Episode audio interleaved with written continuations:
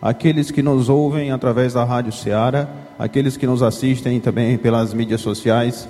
Que Deus abençoe grandemente a vida de todos. Amém? Convidar os irmãos para abrir suas Bíblias em 1 João, 1 João, do 1 em diante. Título: A Palavra da Vida. Deus nos diz: O que era desde o princípio, o que ouvimos, o que vimos com os nossos olhos, o que contemplamos e as nossas mãos apalparam. Isto proclamamos a respeito da palavra da vida.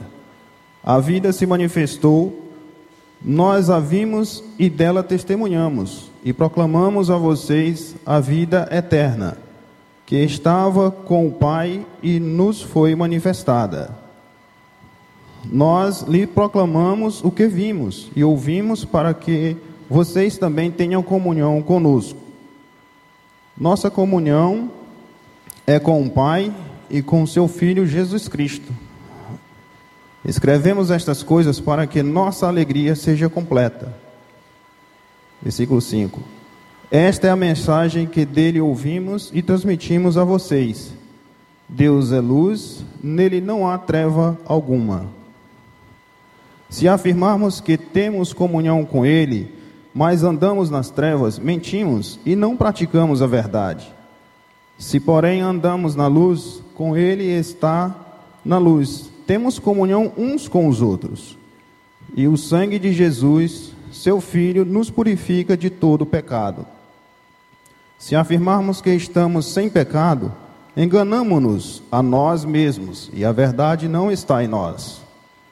Versículo 9: Se confessarmos os nossos pecados, ele é fiel e justo para perdoar os nossos pecados e nos purificar de toda injustiça. Versículo 10. Se afirmarmos que não temos cometido pecado, fazemos de Deus um mentiroso e a sua palavra não está em nós. Convido os irmãos que curvem-se para orarmos e agradecermos ao nosso Deus essa noite. Senhor Deus e Pai, grato sou o Senhor porque em nome de Jesus eu entro em tua presença, podendo estar aqui no teu templo para te adorar, te louvar, te engrandecer. É no nome de Jesus que eu te agradeço por mais essa noite. Abençoa aqui, Senhor, o culto de louvor e adoração. Abençoa cada um dos seus dos irmãos aqui, dos seus filhos que saíram de suas casas para te glorificar, te exaltar, te pedir a tua bênção, a vida de cada família aqui, Senhor, representada. Abençoa aqueles que nos assistem, aqueles que nos ouvem. Deus, abençoa cada um de nós, Senhor. Abençoa nossas vidas, os nossos trabalhos. Abençoa o nosso crer. Abençoa, Senhor, a cada um. Abençoa, Senhor, o pastor, a sua família. Abençoa cada um, Deus. Em nome de Jesus que eu te agradeço. Amém. Pastor Edberto. É uma alegria estarmos juntos cultuando a Deus. Ah, não somente com os irmãos, mas também louvamos a Deus pelas vidas dos que estão conosco, nos visitando nessa noite, ou a partir de casa, ah, seja pelas mídias sociais ou pelas ondas da Rádio Seara. Muito bom estarmos cultuando a Deus. Vamos abrir nossas Bíblias para o livro de Apocalipse.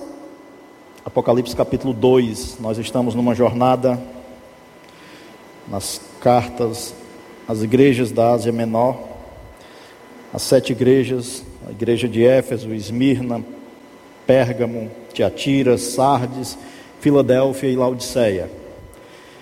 A última oportunidade que nós tivemos foi há 15 dias atrás, vendo a igreja, o que Jesus escreveu por meio do seu servo João, ou falou por meio do seu servo João, que escreveu a igreja em Pérgamo. Hoje nós estaremos no capítulo 2, vendo as palavras de Jesus à igreja em Tiatira. Já vimos as três primeiras igrejas. A igreja em Éfeso foi o desafio de retornar ao primeiro amor. A igreja em Esmirna foi o desafio da fidelidade ao Senhor, ser fiel até a morte, dar-te-ei a coroa da vida. A igreja em Pérgamo foi o desafio de honrar o nome de Jesus. E hoje, a igreja em Tiatira, nós vamos abordar, dentro do tema, o desafio de viver em santidade. Apocalipse capítulo 2, versículo 18 a 29, diz assim a palavra do Senhor. Ao anjo da igreja em Tiatira escreve: Estas coisas diz o Filho de Deus, que tem os olhos como chama de fogo e os pés semelhantes, a, semelhantes ao bronze polido. Conheço as tuas obras, o teu amor, a tua fé, o teu serviço, a tua perseverança e as tuas últimas obras mais numerosas do que as primeiras. Tenho, porém, contra ti o tolerares que esta mulher, Jezabel, que a si mesmo se declara profetiza, não somente ensine, mas ainda seduza os meus servos a praticarem a prostituição e a comerem as coisas sacrificadas aos ídolos. Dei-lhe tempo para que se arrependesse. Ela, todavia, não quer arrepender-se da sua prostituição. Eis que a prosto de cama, bem como em grande tribulação os que com ela adulteram, caso não se arrependam das obras que ela incita. Matarei os seus filhos, e todas as igrejas conhecerão que eu sou aquele que sonda mentes e corações, e vos darei a cada um segundo as vossas obras. Digo todavia a vós outros, os demais de Tiatira, a tantos quantos não têm essa doutrina e que não conhecem e, e que não conheceram, como eles dizem, as coisas profundas de Satanás, outra carga não jogarei sobre vós. Então somente conservai o que tendes, até que eu venha. Ao vencedor, que guardar até o fim as minhas obras, eu lhe darei autoridade sobre as nações. E com cetro de ferro as regerá e as reduzirá a pedaços como se fossem objetos de barro. Assim como também eu recebi do meu Pai, dar-lhe-ei ainda a estrela da manhã. Quem tem ouvidos, ouça o que o Espírito diz às igrejas. Vamos orar?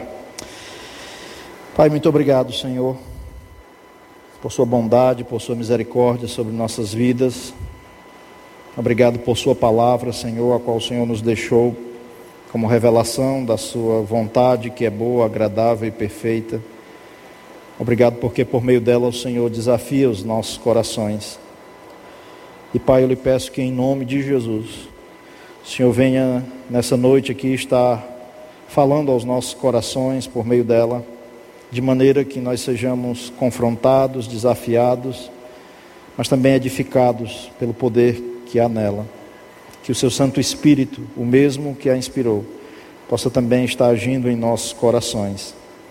Faça isso, Senhor, por sua misericórdia e graça. É o que nós lhe pedimos em nome de Jesus. Amém. E amém. As palavras de Jesus a essa igreja têm uma expressão aqui no versículo 20 que é traduzida por tolerar. Versículo 20, ele diz que eu tenho, porém, contra ti o tolerares. Aqui a ideia é de aceitar, de ser complacente. É a ideia de ver como algo normal, algo que estava acontecendo dentro da vida da igreja. Deus chama o seu povo a um viver santo, meus irmãos e amigos. E santidade, ela é mais do que uma característica. Santidade, na verdade, é uma questão de natureza, ou seja, santidade não está tanto ligado ao fazer quanto ao ser. É o fato de Deus nos fazer santos, nos tornar santos, que fez com que agora, transformados, nós pudéssemos viver em santidade, ou nós possamos viver em santidade. Santidade não é ser perfeito, não é uma vida sem falhas, não é possuir uma vida moral intacta, sem falta alguma diante de Deus. Mas santidade, na verdade, tem a ver com o ser separado por Deus, para um viver agora não mais para fazer a sua vontade, mas um viver que agrade a Ele.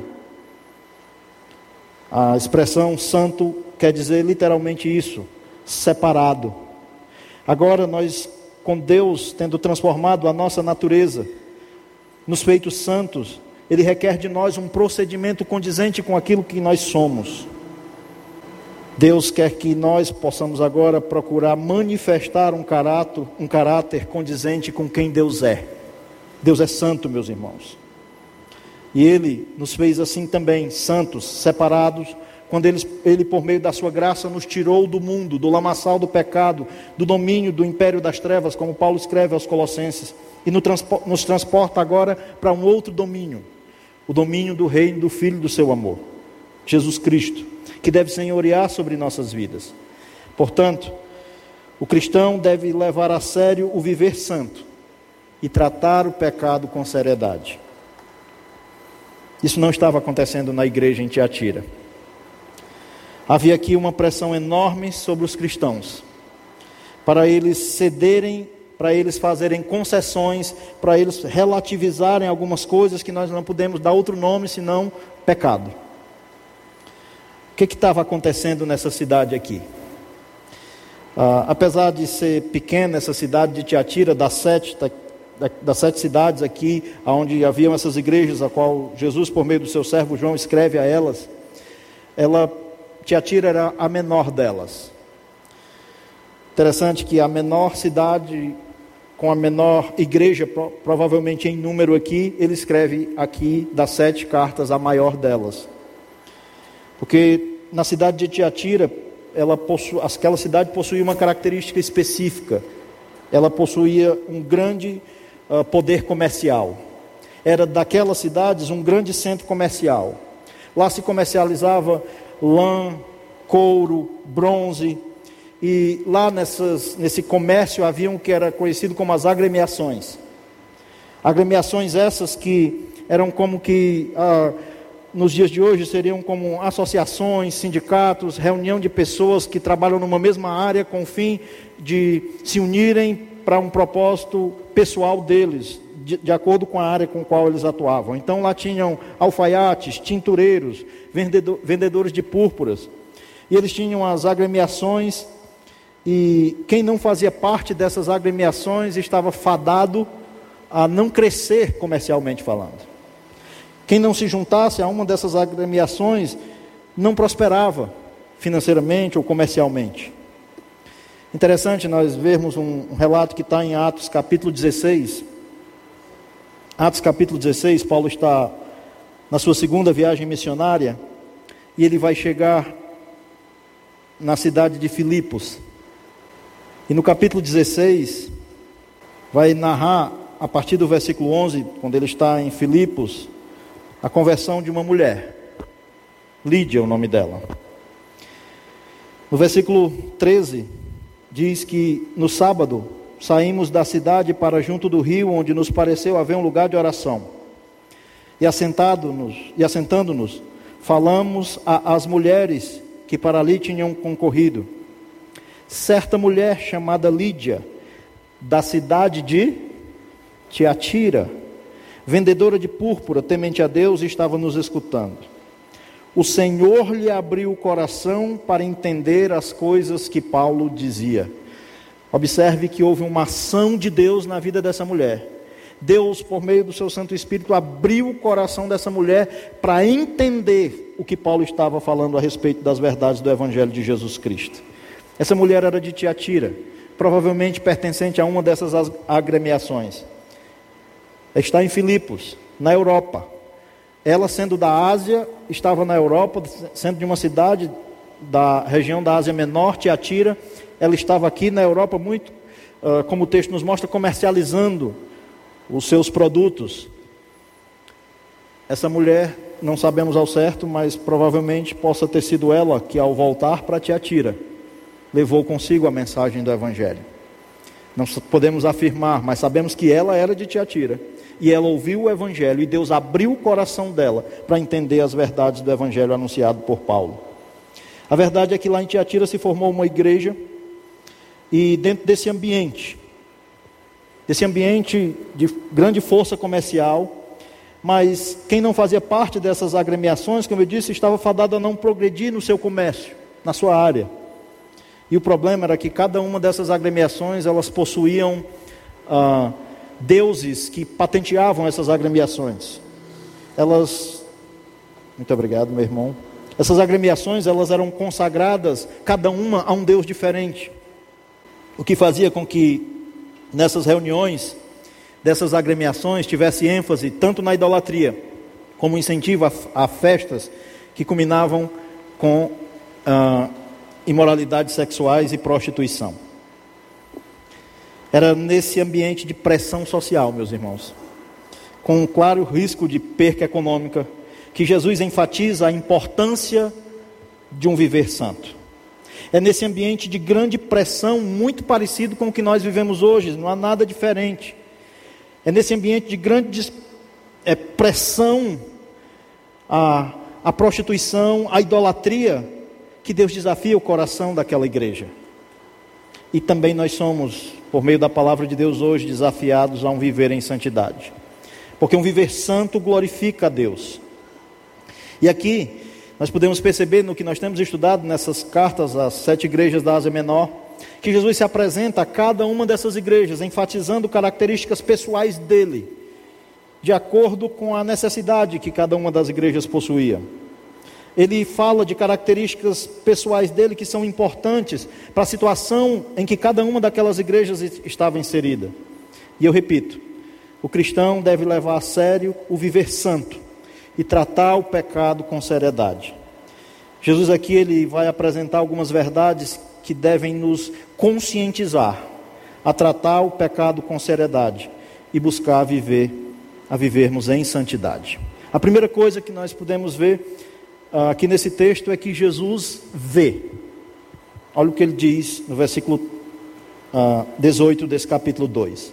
Ao anjo da igreja em Tiatira escreve: estas coisas diz o Filho de Deus, que tem os olhos como chama de fogo e os pés semelhantes ao bronze polido.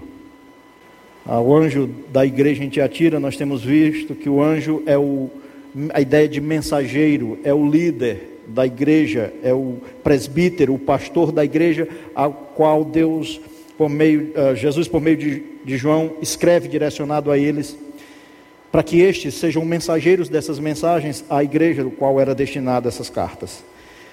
Ele diz: Estas coisas diz o Filho de Deus.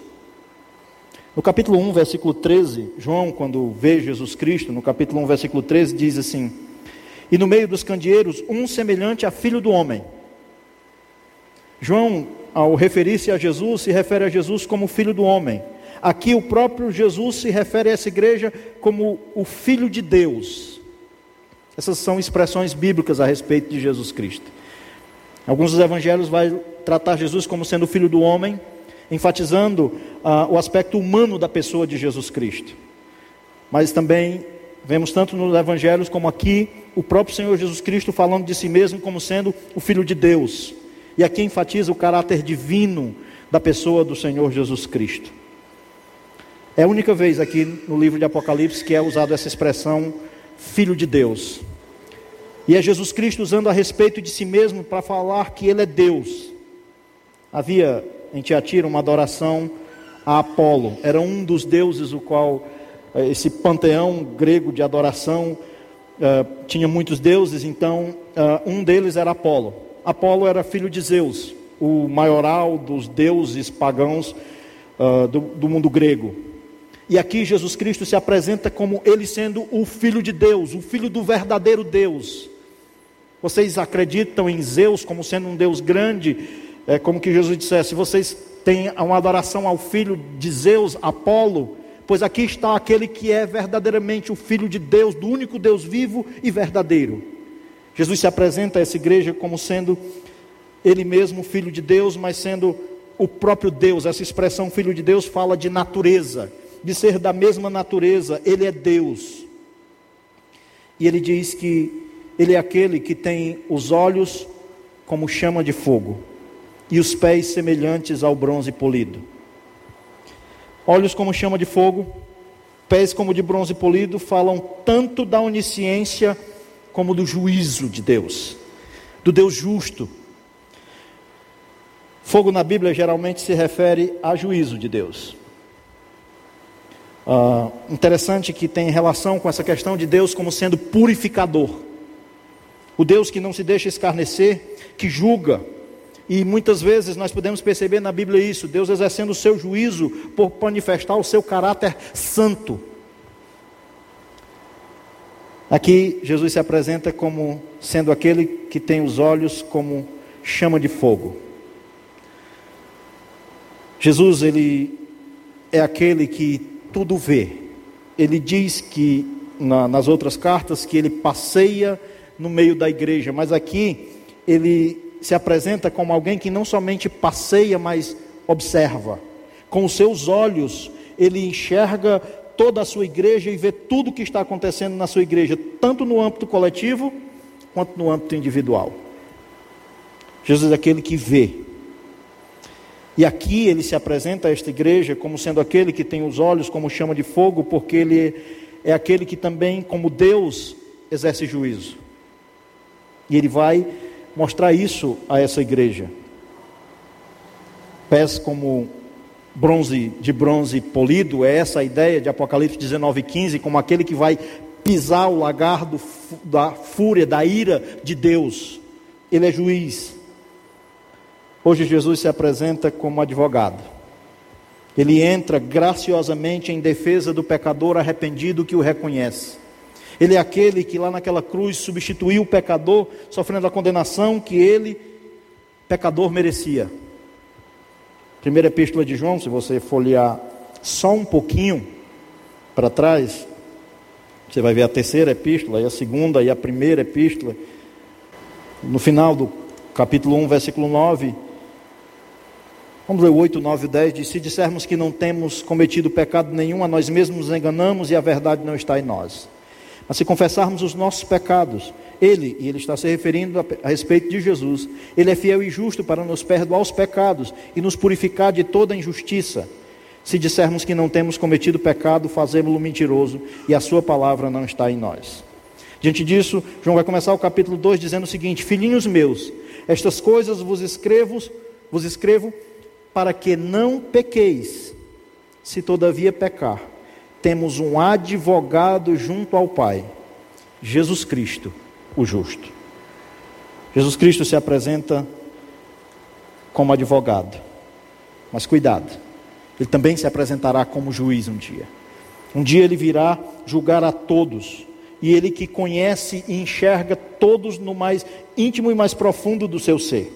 Se você for ver lá no capítulo 2, no versículo uh, ah, 23, ele vai dizer que eu sou, uh, matarei os filhos e todas as igrejas conhecerão que eu sou aquele que sonda mentes e os corações. Jesus vê, e o olhar de Jesus não é um olhar de alguém que é um mero observador. Ele olha e penetra no mais profundo da mente e no coração do ser humano, ele conhece o nosso ser por completo no mais íntimo de quem nós somos. E um dia ele julgará. Hebreus capítulo 4. Volte lá para Hebreus capítulo 4. No versículo 13. O autor de Hebreus diz essa verdade. Já citei em algum outro momento. Mas Jesus, como aquele que diz que tem os olhos como chama de fogo, tem muita correlação com o que é relatado aqui em Hebreus 4,13. E não há criatura que não lhe seja, não seja manifesta na sua presença. Pelo contrário, todas as coisas estão descobertas e patentes aos olhos daquele a quem haveremos de prestar contas. Jesus vê. Jesus nos vê e nos conhece. É a outra característica do versículo 19. Devemos viver um, um, viver santo porque Jesus nos vê a todo momento. E você pode esconder as coisas da, das pessoas próximas a você, você pode esconder as coisas do pastor, você pode esconder as coisas da igreja, nós podemos esconder as coisas do nosso cônjuge, dos nossos filhos, mas nunca poderemos esconder as coisas de Deus. Porque todas as coisas estão descobertas e patentes aos olhos dele, e nós haveremos de prestar conta com eles, com ele. Primeira coisa que Jesus fala respeito de si mesmo, ele, é um, ele é o Jesus que vê. Mas a segunda característica é que ele é o Jesus que conhece. Versículo 19: Conheço as tuas obras, o teu amor, a tua fé, o teu serviço, a tua perseverança e as tuas últimas obras mais numerosas do que as primeiras. Jesus conhece o seu povo. Já vimos que esse conhecer de Jesus manifesta um relacionamento profundo que ele tem com os seus. Jesus sabe que no meio do povo de Deus tem pessoas fiéis a Ele, tem crentes fiéis. E Jesus, conhecendo o seu povo, ele também elogia aqueles que são fiéis a Ele. Jesus diz nesse versículo 19: Eu conheço as tuas obras. E ele vai detectar características positivas na vida daquela igreja, na vida de alguns irmãos daquela igreja. Ele fala do teu amor, a ideia de que aqueles irmãos tinham entendido o amor de Deus e estavam manifestando o amor nos seus relacionamentos.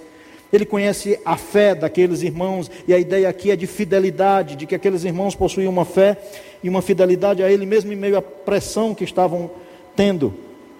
Ele diz: Eu conheço o teu serviço. Pessoas com corações de servos, ele enxerga. Aqui a ideia é de diaconia, de pessoas dispostas a servir sem colocar obstáculos, que estão prontas para servir ao seu Senhor Jesus. Corações de servos, ele diz: Eu vejo em vocês a perseverança de vocês. E a ideia aqui da expressão perseverança é a capacidade de suportar adversidades, coisa que aqueles irmãos em Tiatira também estavam sofrendo. E as tuas últimas obras, mais numerosas do que as primeiras. Interessante que, diferente aqui da igreja em Éfeso, onde alguns declinaram, deixando para trás a prática das primeiras obras, do primeiro amor, do relacionamento íntimo com Cristo. Aqui, o que ele menciona é que tinham irmãos que estavam crescendo na fé.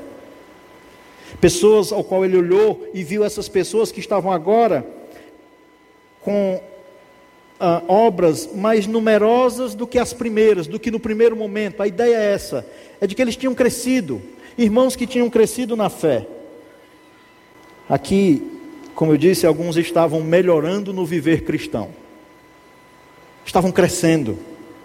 É o que a instrução de Pedro na sua segunda epístola, no final da sua segunda epístola, no capítulo 2, aliás, da segunda epístola, no capítulo 3, versículo 17 e 18, volte comigo um pouquinho para segunda de Pedro, no final dela, Pedro aqui está expressando para os cristãos que haviam falsos mestres que estavam se inserindo no meio do povo de Deus, mas olha o que ele diz no versículo 17: Vós, pois, amados, prevenidos como estáis de antemão, acautelai-vos.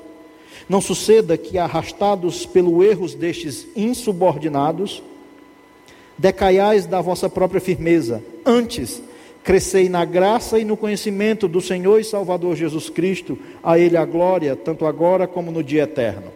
Pedro desafia o coração dos cristãos a crescer na graça e no conhecimento de Jesus. E esses irmãos estavam crescendo. Deus, por sua graça, tem sustentado, irmãos, crentes fiéis que têm crescido na maturidade da semelhança com a pessoa do seu Senhor e Salvador Jesus Cristo. Às vezes nós pensamos que, ah, não, não tem mais crentes fiéis. Tem e Jesus vê. Jesus vê a sua fidelidade a Ele, mesmo em meio a tamanha pressão que existe na sociedade, a também sermos levados a ser influenciados por pecados na área da sexualidade ou na área da idolatria. Tem crentes se mantendo fiéis, como também no tempo de Elias, lembra? Tem aqueles que não se dobram a Baal. Deus conhece também a sua fidelidade, meu irmão, mesmo no tamanho da pressão que você tem sofrido por essa sociedade mesmo em meio da sua prova, Jesus conhece e tem visto também que você tem andado em retidão com Ele. Ele nos conhece. Jesus vê, Jesus conhece, mas Jesus confronta. Versículo 20 diz o seguinte: O anjo da igreja, ah, perdão, 20: Tenho, porém, contra ti o tolerares esta mulher, Jezabel que a si mesmo se declara profetiza, não somente ensine, mas ainda seduza os meus servos a praticarem a prostituição e a comerem coisas sacrificadas aos ídolos.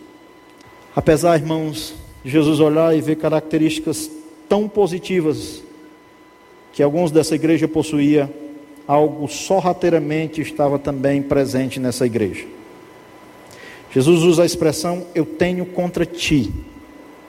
E aqui é uma expressão particular que ele está se referindo ao líder ou aos líderes dessa igreja. e também, consequentemente, aquela igreja estava fazendo aquilo que nós já vimos da expressão tolerar. O que, é que eles estavam sendo complacentes? O que, é que eles estavam tolerando? Era o ensino de uma mulher. Uma mulher que se dizia profetiza. Jesus não disse que ela é, disse que ela se dizia ser profetiza. E havia no meio dessa igreja uma mulher que Jesus faz correlação com Jezabel. A Jezabel uh, de Primeira Reis. Interessante, meus irmãos, que o termo Jezabel aqui faz referência àquela mulher do rei Acabe. Aquela mulher que foi um instrumento de influência para com o povo de Israel, para com a prática da imoralidade sexual e da idolatria. Lembra do profeta Elias, da luta que ele teve com os profetas de Baal? Ela era uma apoiadora daqueles profetas de Baal. 1 Reis capítulo 16, versículo 30 diz que Acabe cometeu uh, muitos erros, mas dentre os erros que ele cometeu, um deles foi casar com esta mulher Jezabel. Ela foi uma influenciadora da de entrar no meio de, do povo de Deus essas coisas da imoralidade sexual e da idolatria. E desde o Antigo Testamento, Jezabel passou a ser vista como aquela que influenciou isso. É como que quando no meio da igreja há essa influência da idolatria, a idolatria e a prostituição no meio do povo de Deus, há uma referência a lembrarmos do que essa mulher fez, influenciando uh, isso no meio do povo de Deus. E é aqui nesse contexto, Jesus repreende a esta igreja, por eles também terem, estarem permitindo que agora essa mulher, essa mulher é uma figura presente na vida da igreja, ela ensinava e seduzia cristãos a essas duas coisas. Eu fico impressionado como nós tratamos muito sobre isso no que se referia à igreja em Pérgamo, lembra? Essas duas áreas também foram muito confrontadas por Jesus na igreja em Pérgamo. E agora aqui em Tiatira está acontecendo a mesma coisa, só que dentro de uma perspectiva mais pesada. A pressão que os cristãos estavam eh, recebendo em Pérgamo era mais de fora para dentro da igreja. Agora está no meio do povo de Deus uma mulher inserida, se dizendo profetiza, ensinando essas coisas. Deus diz: Deus correlaciona, ou Jesus correlaciona ela com Jezabel por esses aspectos, mas o que Jesus está condenando aqui ou confrontando aqui? Era a complacência que estavam tendo com ela. Tenho, porém, contra ti o tolerares que esta mulher Jezabel, que a si mesma se declara profetiza, não somente ensine, mas ainda seduza os meus servos a praticarem a prostituição e a cometerem coisas sacrificadas aos ídolos. Algo aqui estava errado já só no fato dessa mulher que se intitulava profetisa estar tá ensinando no meio do povo de Deus. Porque Jesus enfatiza que ela não somente ensine, havia um princípio aqui sendo quebrado. Abra sua Bíblia lá em 1 Timóteo, capítulo 2. Quando ela começou a se declarar profetisa, a ideia é que parece que ela começou a ganhar espaço no meio da igreja, um espaço que não deve ser dado às mulheres, que é o da área do ensino à igreja, e era isso que estava acontecendo aqui. E em 1 Timóteo, capítulo 2, a instrução de Timóteo, aliás, de Paulo a Timóteo, a partir do versículo 11, versículo 11 em diante, diz: A mulher aprenda ah, em silêncio, com toda a submissão. Versículo 12: E não permito que a mulher ensine, nem exerça autoridade de homem, esteja, porém, em silêncio. E ele diz o porquê. Não é machismo, não tem nada a ver com um Deus machista. Ele diz o, o porquê no versículo 13. Porque primeiro foi Adão formado, depois Eva. A questão da liderança da igreja, ou pelo menos no que tange aqueles que são responsáveis pelo ensino, os presbíteros, é de que não deve haver mulher no presbitério da igreja, a elas não é permitido essa questão do ensino à igreja, porque é uma questão de ordem, é uma questão de autoridade. Adão foi criado e Eva foi criada para ser auxiliadora dele, e o homem é o cabeça do lar. Coisa que tem sido muito é, confrontada nos últimos tempos, no meio da sociedade, especialmente no âmbito do feminismo. É uma questão de ordem, é uma questão de organização, de que tem que ter alguém que exerça autoridade. O homem foi primeiro formado, depois a Eva. E olha o que diz o versículo 14, que isso é interessante. E Adão não foi iludido, mas a mulher, sendo enganada, caiu em transgressão. Você já parou para pensar nisso? Por que Satanás não foi direto tentar Adão, né? Duas coisas, pelo menos, dá para a gente perceber aqui. Ele viu que a mulher seria mais facilmente enganada por ele do que propriamente o homem. Segunda coisa que nós podemos aprender é o tamanho da influência que existe da mulher sobre o homem. Satanás não foi direto a ele, mas ele foi a mulher. E a mulher conseguiu ah, ali com que o homem desobedecesse a Deus, comesse do fruto. Interessante que nós observarmos que não a culpa não recai somente sobre Eva, mas principalmente sobre Adão, porque a ele foi dado a ordem. Ele tinha a responsabilidade de guardar o jardim e cultivar. E aqui parece que ele não exerceu bem essa função de guardar. E quando o homem falha na sua autoridade, aí, quando não há esse princípio sendo que Deus estabeleceu plenamente exercido, geralmente as mulheres vão acabar fazendo. A liderança que existe de mulheres hoje no meio das igrejas não somente em termos de presbitério, com o ofício de pastoras, algo que não é bíblico, se dá por influência do feminismo e se dá também porque as pessoas nas igrejas, muitas vezes, os homens estão tão apáticos que as mulheres se sobressaem e aí vão começando até igrejas a desobedecerem os princípios, colocando mulheres para o presbitério, para o pastoreio. Era isso que estava acontecendo em Tiatira. Tinha uma mulher exercendo uma autoridade de ensino.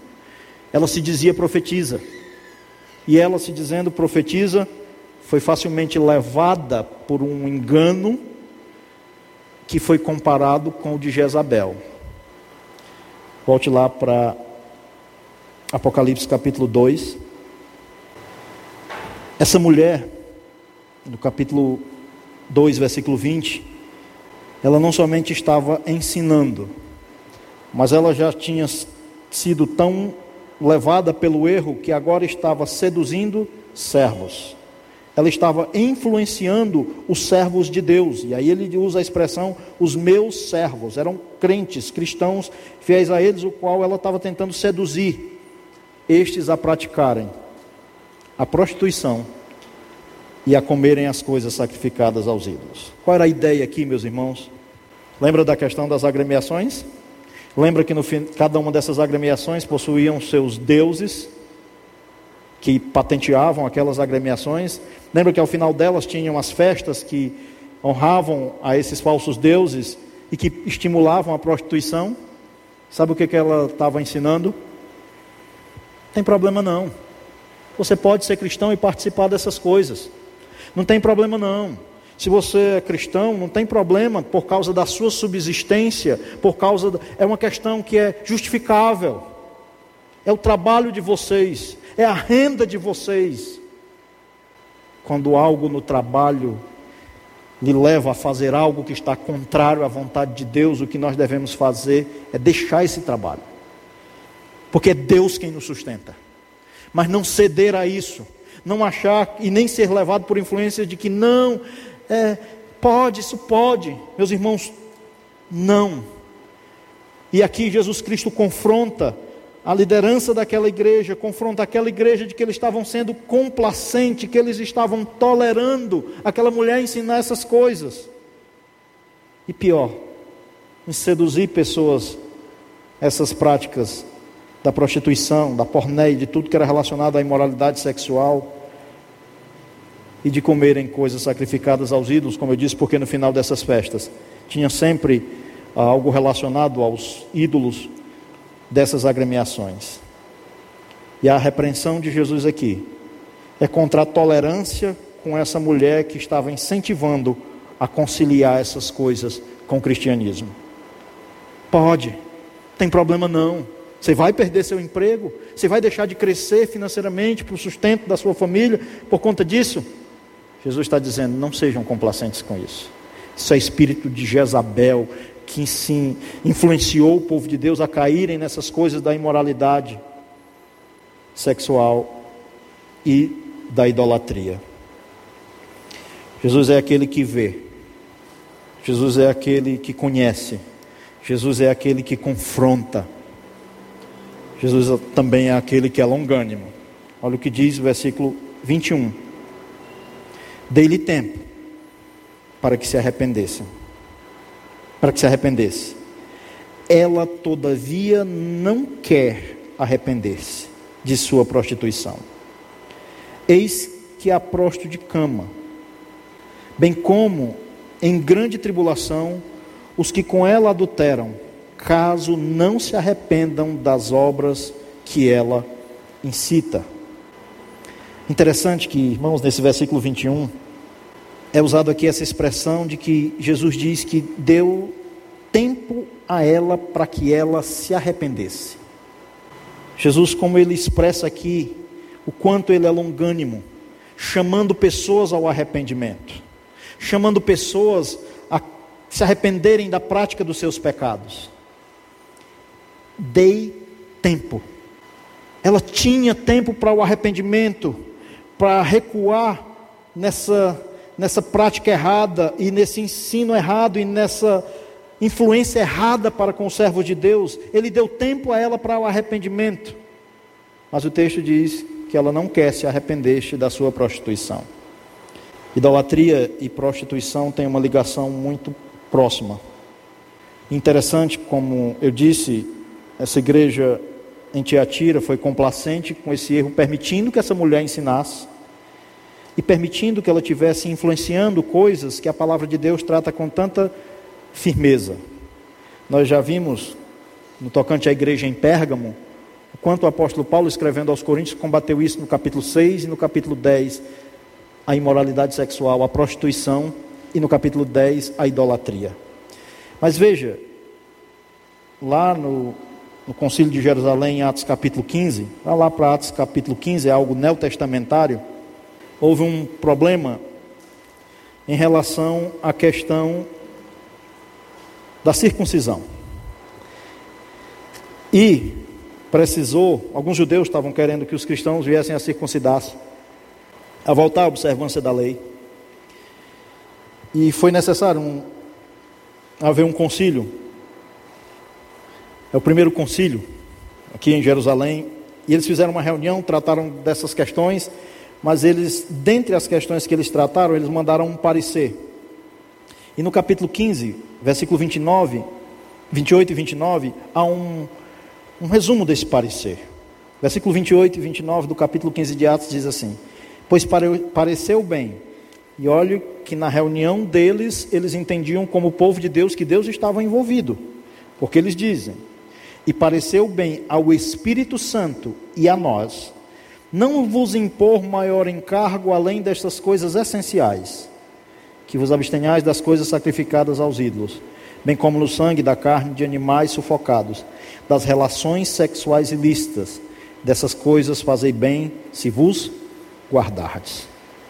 Há uma ligação muito forte entre essa questão da idolatria e a imoralidade sexual. E o cristão deve rejeitar tudo que é incitado ou incentivado a essas práticas, a, coisa que, a coisas que envolvam isso. Mas Deus, Jesus aqui se apresenta como alguém longânimo, que dá oportunidade às pessoas ao arrependimento. Ele deu tempo a essa mulher para que ela se arrependesse, mas ela não quis. E a passo que Jesus é longânimo, Jesus também trata o pecado com seriedade. Olha o que diz o versículo 22 e 23. Eis que há prosto de cama, bem como em grande tribulação os que com ela adulteram, caso não se arrependam das obras que ela incita.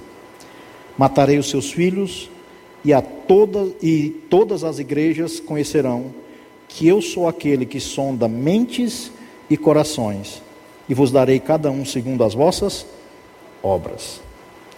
Jesus aqui se apresenta como aquele que trata o pecado com seriedade. A falta de arrependimento dessa mulher fez com que Jesus trouxesse algumas consequências, porque o pecado tem consequências. Se não houver arrependimento, se não houvesse arrependimento, o que Jesus diz é que iria prostrar ela de cama. A ideia é essa mesma, de que ela seria acometida de uma doença, e uma doença tal que ela iria passar por grande tribulação. Mas ele não fala só relacionado a ela. Ele fala relacionado a ela e os que com ela adulteram, caso não se arrependam das obras que ela incita. As obras que ela incita eram relacionadas a essas duas coisas, da prostituição e das coisas sacrificadas aos ídolos ou da idolatria. E aí ele diz: Matarei os seus filhos. E ele faz isso porque ele é zeloso. Ele trata o pecado com seriedade. Ele diz que ele fará isso para que as igrejas conheçam que ele é aquele que sonda as mentes e os corações dos seus. Ele é o Jesus que nos conhece. E não se engane, ele trata o pecado com seriedade. A grande prova que Deus trata o pecado com seriedade é a maneira como o filho dele morreu para resolver o problema do pecado.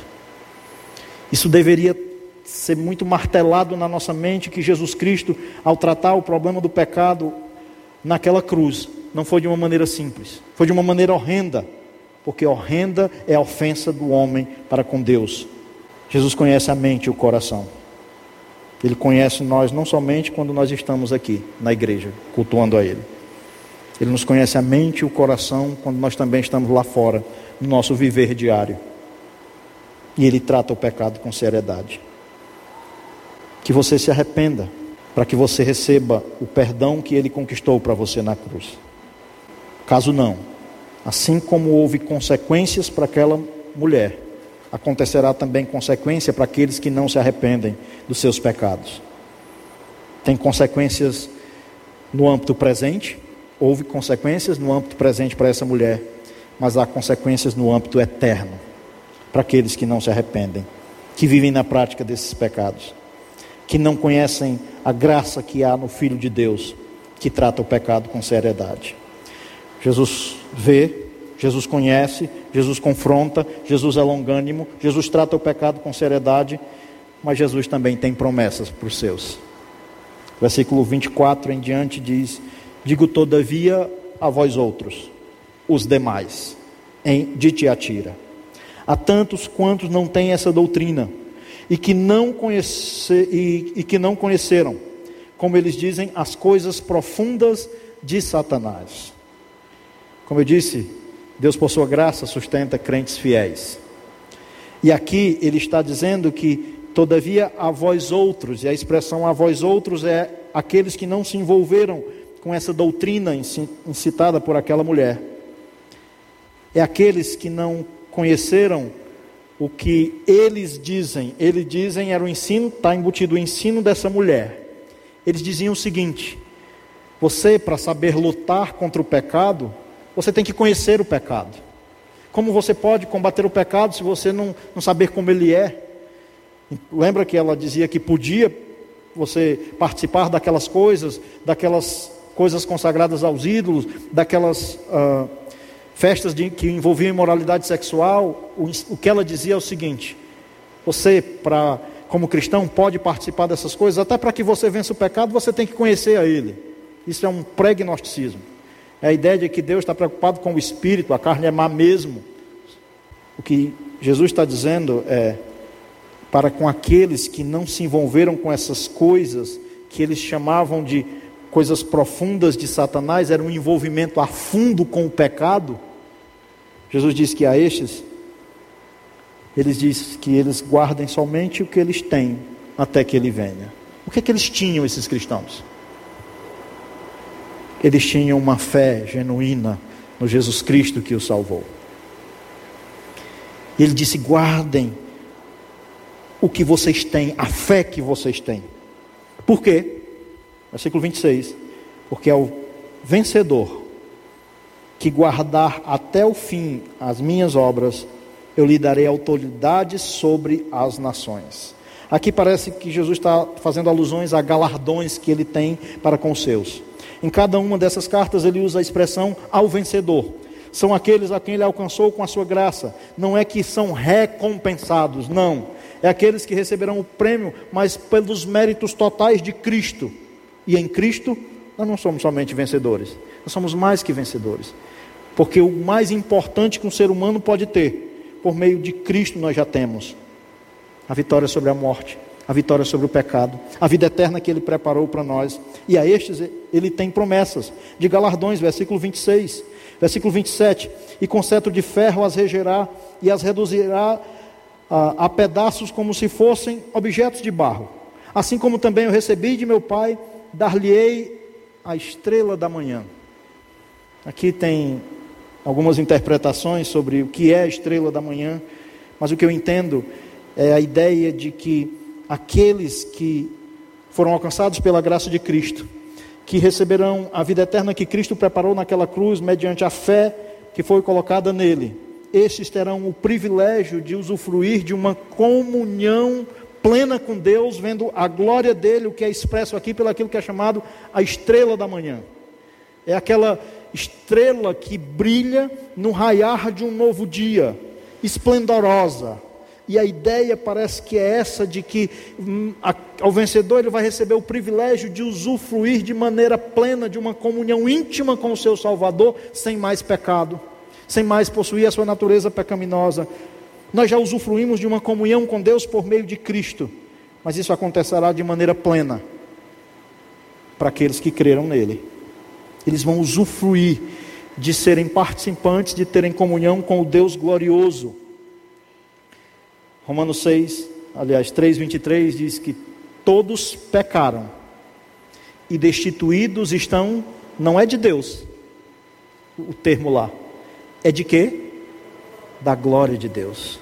O pecado separou o homem desse Deus glorioso, mas um dia, aqueles que se permanecerem uh, fiéis a Cristo não vão permanecer fiéis ah, por acaso, eles foram alcançados pela graça de Cristo e eles terão promessas para eles de um dia usufruir de maneira plena dessa comunhão com esse Deus glorioso, de maneira plena. Ele diz que a esses eu dar-lhe-ei ainda a estrela da manhã. É se possuir, ver a glória desse Deus e estar em comunhão eterna com Ele. Ele diz: quem tem ouvidos, ouça o que o Espírito diz às igrejas. Sempre Jesus Cristo desafia no final isso, porque ouvidos, esse órgão aqui do corpo humano, todos têm. Mas Jesus faz um desafio de que não é só ter ouvidos, é para ouvir, é para deixar essas verdades penetrar no seu coração. E aqueles a qual essas verdades penetram, transformando vidas, fazendo com que vidas sejam alcançadas pela graça dele, esses usufruirão das promessas que Jesus tem para os seus. Em cada uma dessas cartas, Jesus tem promessas. Meus irmãos, nada diferente hoje. Nós temos pressões sobre nós na sociedade. Mas lembre-se, Jesus Cristo nos vê. Jesus Cristo nos conhece. Ele, por meio da Sua palavra, sempre nos confronta. Ele é longânimo. Ele chama pessoas ao arrependimento. Mas não esqueça que ele trata o pecado com seriedade. Mas ele tem promessas para aqueles que confiaram nele, que reconheceram sua condição de pecadores, que creram nele como o único suficiente salvador de suas vidas. Jesus convoca pessoas a um viver em santidade. Primeira epístola de Pedro, no capítulo 1, o apóstolo Pedro, ele escrevendo a partir do versículo 13, ele diz o seguinte: Por isso, cingindo o vosso entendimento, sede sóbrios e esperai inteiramente na graça que vos está sendo trazida na revelação de nosso Senhor Jesus Cristo. E como filhos da obediência, não vos amoldeis às paixões que tinhas anteriormente na vossa ignorância. Pelo contrário, segundo é santo aquele que vos chamou, tornai-vos santos também vós mesmos, em todo o vosso procedimento, porque está escrito: Sede santos, porque eu sou santo. Deus é um Deus santo. E tratou o pecado com seriedade à medida que ele enviou o seu filho para lá naquela cruz sofrer a condenação que nós, os pecadores, merecíamos, para nos arrancar, para nos retirar do domínio do império das trevas, nos transportando para o reino do Filho do seu amor. E o que ele quer de nós é que tenhamos um viver santo também, que não nos deixemos influenciar por essas questões que estão tão presentes hoje na sociedade a idolatria e a imoralidade sexual ou a prostituição. Jesus é longânimo, ele chama pessoas ao arrependimento. Se arrependa, peça perdão a Ele. Nós vimos em 1 João 1,9 que se confessarmos os nossos pecados, Ele é fiel e justo para nos perdoar os pecados e nos purificar de toda injustiça. Mas se não houver um arrependimento, não esqueça que um dia você se deparará com Jesus. Como justo juiz, ele julgará cada um. Aqueles que creram nele, ele já levou sobre si a condenação que nós, os pecadores, merecíamos. O que você precisa, se tem andado nessas práticas, é de arrependimento. É de se achegar a Deus e dizer: Senhor, me perdoe porque eu não tenho vivido condizente com o que o Senhor me tornou. Alguém separado, alguém retirado do mundo. Se talvez você esteja vivendo numa vida de pecado, já é um cristão e tem pecado, Jesus diz no capítulo 8, no versículo 36, que se o Filho vos libertar, verdadeiramente sereis livres. Lá naquela cruz, Jesus resolveu o problema do pecado nos três âmbitos. Ele nos livrou da culpa do pecado. Ele nos justificou. Ele nos livrou do poder do pecado, agora nós podemos viver em santidade, porque o pecado não tem mais domínio sobre os seus. Mas Ele um dia promete nos livrar da presença do pecado. É a glorificação que Ele preparou para os seus. Mas aqui, você tem em Jesus todo o poder necessário para ser liberto de qualquer pecado que esteja lhe escravizando. Recorra a Ele. Chegue a Ele com o coração arrependido. Esta mulher sofreu as consequências porque ela não se arrependeu. Mas Jesus é longânimo e Ele convoca pessoas ao arrependimento. Talvez você não conheça ainda esse Jesus. E se você não conhece a Jesus como Senhor, como Salvador de sua vida, o seu pecado lhe traz condenação. O seu pecado lhe fará com que você viva a eternidade separado de Deus, sofrendo a condenação do inferno. Mas gracioso como Ele é, Ele convida pessoas também ao arrependimento da sua condição e um reconhecimento de Jesus, o Filho de Deus, como Senhor e como Salvador, para que você usufrua e seja participante também dessas maravilhosas promessas que Ele tem para os seus. A você que tem vivido uma vida mesmo no meio de tanta pressão fiel, Jesus lhe conhece. Jesus sabe também que você tem passado por lutas, mas Ele tem sido com você. A graça dele tem lhe sustentado. Que nós possamos sempre estar recorrendo a essa graça para nos mantermos firmes até o dia que nós formos encontrar com Ele ou que Ele voltar para nos buscar. Vamos orar? Senhor, muito obrigado, Pai, por Sua palavra. Senhor, nos ajude a vivermos sempre na dependência e na confiança dessa graça e quando errarmos, recorrermos ao trono da graça onde há perdão, Senhor. Onde Jesus Cristo, por meio do seu sangue, nos purifica de todo pecado. Que o Senhor encontre em nós, como cristãos, pessoas sempre sensíveis a estarem arrependidas. Que o Senhor trabalhe no nosso coração, Senhor, não nos deixe ter corações duros a fim de que nós possamos, ó Pai, vivermos um viver não para o nosso agrado, mas para o agrado do Senhor. Nos ajude, Senhor, a vivermos em santidade. Mas, Senhor, se tem pessoas aqui que ainda não conhecem o seu filho Jesus, que o seu Espírito Santo convença essas pessoas da sua condição de pecador, do pecado de não crer em Cristo, para que estes possam usufruir das maravilhosas bênçãos conquistadas por Jesus na cruz, a qual ele promete, ele promete àqueles que crerem nele. Muito obrigado, Senhor. Nos livre como igreja de sermos complacentes com o pecado. Não deixe, Senhor, que nós venhamos a nos enredar, sermos enlaçados por enganos, mas nos ajude, Senhor, em nome de Jesus, a nos mantermos firmes na doutrina da graça do Senhor, na pessoa do seu Filho Jesus Cristo. Que o Senhor nos ajude a mantermos sempre firmes na Sua palavra. É o que eu lhe peço, em nome de Jesus.